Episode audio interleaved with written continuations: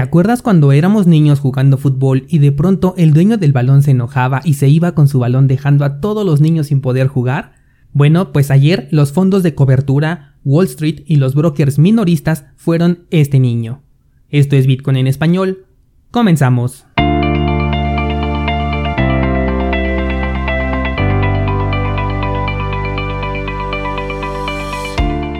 Hola, soy Daniel Vargas y esto es Bitcoin en español, un lugar donde hablamos de la tecnología más revolucionaria desde la invención del Internet.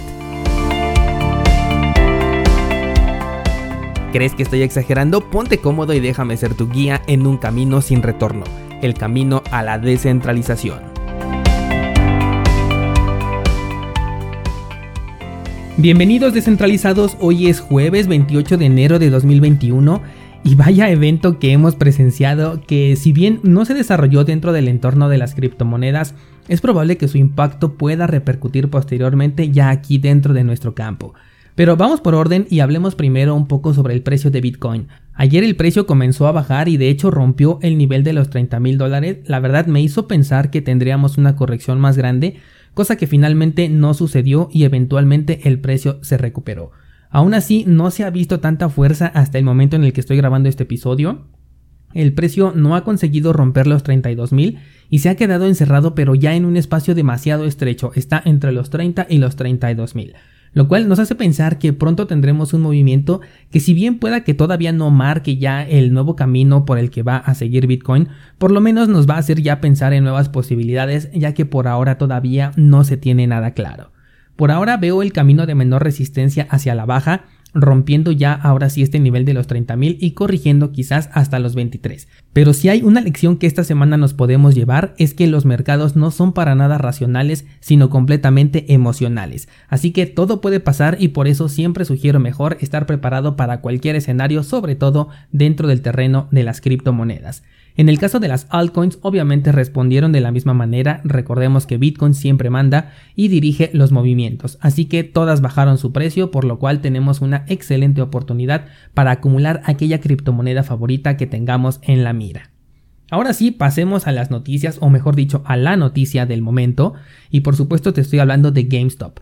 Ayer te comenté ya un poco sobre el origen de este movimiento y cómo un streaming en Twitter desató las compras masivas de las acciones de una empresa de videojuegos, que la verdad es que cualquiera auguraba que se iría a la bancarrota debido a que su modelo de negocio ya estaba completamente congelado, en primera por la evolución tecnológica y todavía rematada por temas del pangolín. Bueno, pues nada más lejos de la realidad, porque para disgusto de los fondos de cobertura, las acciones que ya habían subido un 800% para el día de ayer continuaron su camino alcista y ganaron otro 152%. Llevaron el precio de las acciones de, de, GameStop hasta los 380 dólares, mientras que los grandes inversionistas estaban apostando en contra a que volvería a los 20 dólares por acción. Esto desde mi perspectiva fue una serie de eventos en cadena que en conjunto hicieron explotar a estas acciones.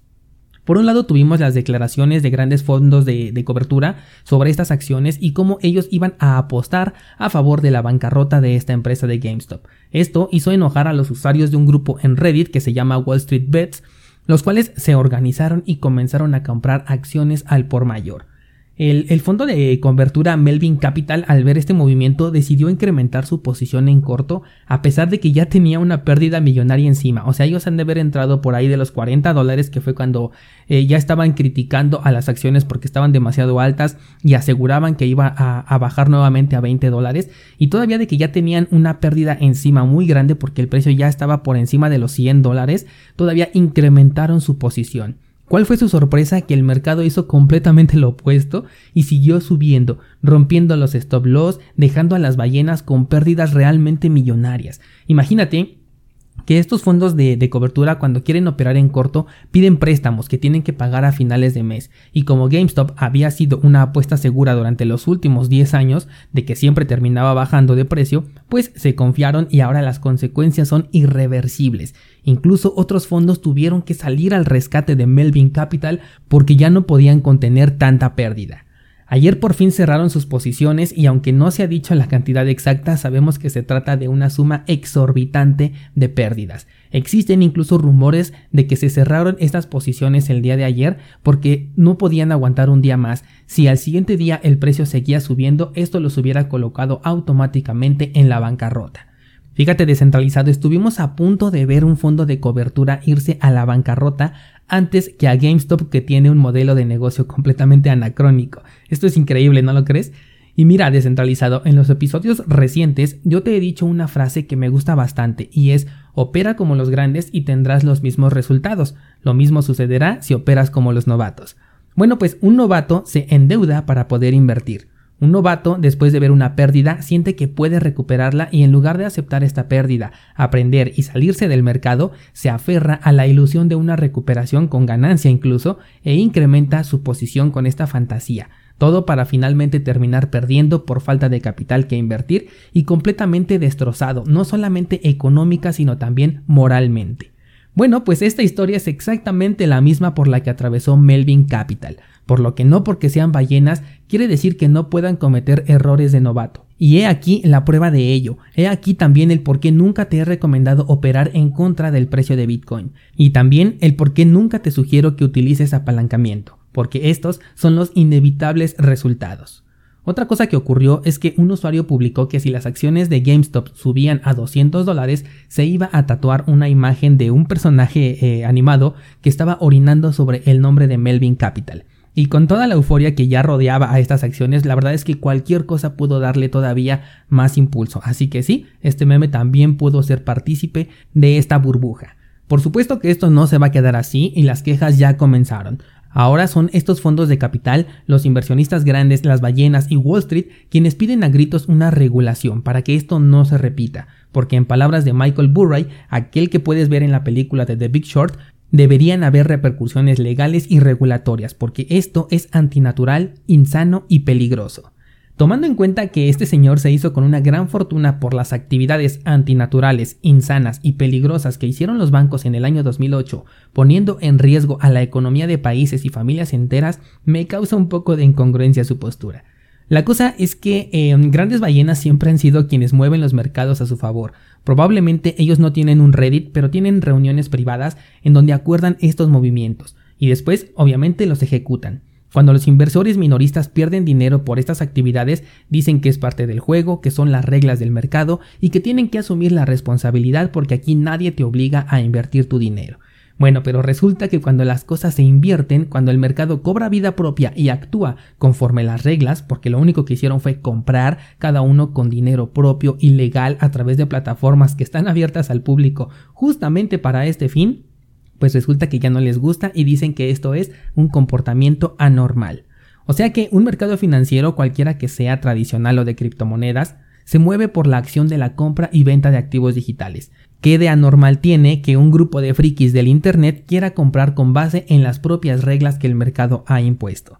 Lo están catalogando como un ataque organizado. La diferencia es que un fondo de cobertura puede pedir ayuda a los bancos y a otras instituciones para poder apalancarse. Ah, pero el inversor minorista no puede pedir ayuda a sus compañeros para poder apalancarse. Y por supuesto que esta solicitud de regulación va a proceder, pero aquí es donde muchos se van a dar cuenta del fraude que representa la bolsa de valores y también de cómo las regulaciones no están para proteger a la población vulnerable o minorista, sino a las grandes empresas, y esto puede conducir a la búsqueda de la descentralización. Pero no nos adelantemos, ahorita vamos a llegar a las criptomonedas. Me falta primero comentarte que los brokers al ver esto cerraron el mercado de acciones de GameStop, impidiendo que los inversores pudieran comprar o vender. Y me atrevo a pensar que esta acción, o sea, la de suspender las actividades de trading en GameStop, es parte de una orden que viene desde arriba para poder evitar la bancarrota de Melvin Capital. Entonces, ayer yo te decía eh, una experiencia propia que ojalá hubiera abierto mi posición en una cuenta real en lugar de haberlo hecho en una de prueba. Pues resulta que aunque lo hubiera hecho, no hubiese podido reclamar mis ganancias, porque eToro fue parte de los brokers que suspendió las actividades de compra y de venta con las acciones de GameStop. Se corre de hecho el rumor de que están solicitando un cierre de operaciones en estas acciones durante 30 días, esto para poder evitar que se siga inflando la burbuja. Pero ¿cuál crees tú que podría ser el efecto de este cierre durante 30 días? Por supuesto, otro motín en contra de Wall Street. Y no vamos muy lejos, una vez que las acciones de GameStop ya no eran asequibles para los minoristas, comenzaron a inflar otras acciones de empresas del tipo, por ejemplo, BlackBerry. Así es, esta empresa que también había quedado en el olvido, también teníamos una cadena de cines que estaba a punto de la bancarrota, pues sufrió el mismo efecto burbuja e incluso Nokia, que bueno, ellos sí siguen dentro del juego, aunque ya no hagan celulares, pero también sus acciones subieron mucho de precio. La verdad es que estoy súper interesado en ver cómo va a terminar este caso. Bueno, ahora sí conectemos este evento con el sector de las criptomonedas. Ante este evento, el multimillonario Anthony Scaramucci, fundador de la firma de inversión Skybridge Capital, dice que el impacto que puede tener lo sucedido con la primer criptomoneda puede ser muy grande, ya que este evento ejemplifica a la perfección lo que significa la descentralización y el papel tan importante que juegan o jugamos los pequeños inversionistas, los camarones en este mar de ballenas. Si las regulaciones son lo suficientemente severas como para limitar el acceso a los minoristas que no cumplan, por ejemplo, con un perfil en específico, estas personas pueden ver en Bitcoin un mercado justo a su medida, donde no hay estas regulaciones, que sí, eventualmente van a llegar, pero aun cuando lleguen, aquí nosotros tenemos protocolos descentralizados que nos hacen imparables.